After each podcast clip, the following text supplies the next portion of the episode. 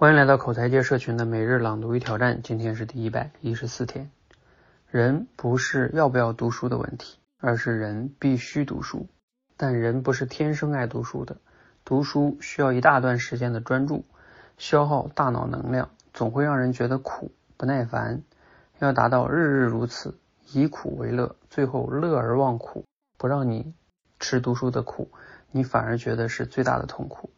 这个过程是漫长的，分为几个阶段。第一阶段是引导和他律，孩子学识字，在家长与老师的帮助下开始读书，从图画到文字，从少到多，从简单到复杂。其中最重要的书籍教科书更是反复阅读，这一过程一直延续到大学毕业。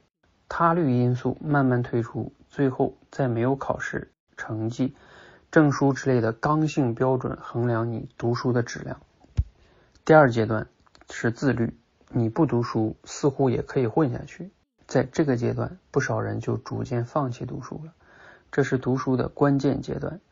保持一定的阅读量与一定的阅读体系，不是读一些轻松的书，而是每年还是能啃下一些厚书难书。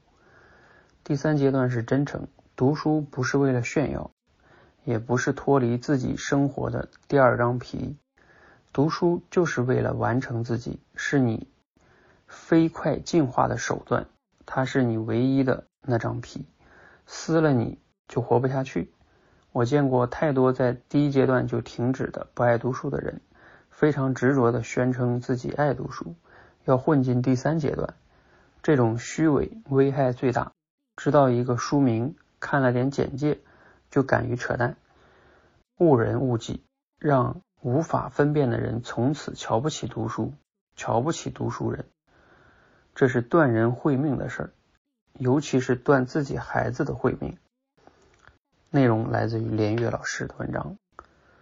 那今日的思考与挑战就是想一想啊，连岳老师分享了三个读书阶段，分别是引导和他律，还有自律，还有真诚。你目前处在哪个阶段呢？你觉得哈，如何才能让自己养成持续读书的习惯？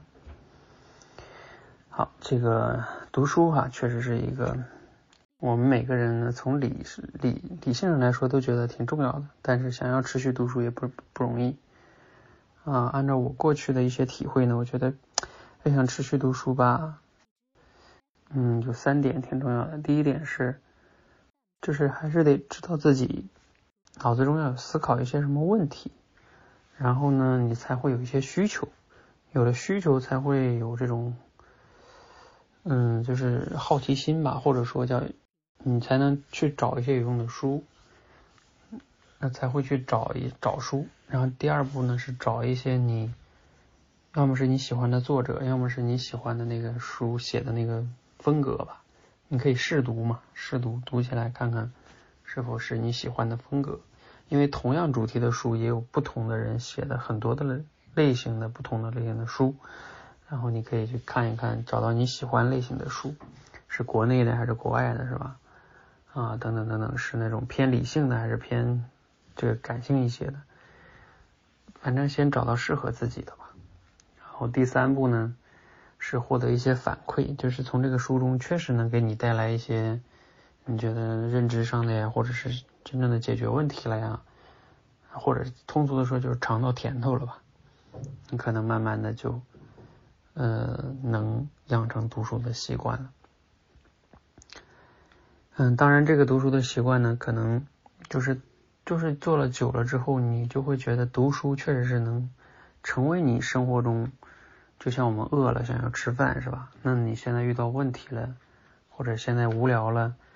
你可能就把读书作为了你的一种很重要的手段，所以你不读，你可能反而才会觉得缺了点什么，嗯，那可能到那个时候你就自然而然养成了读书的习惯了。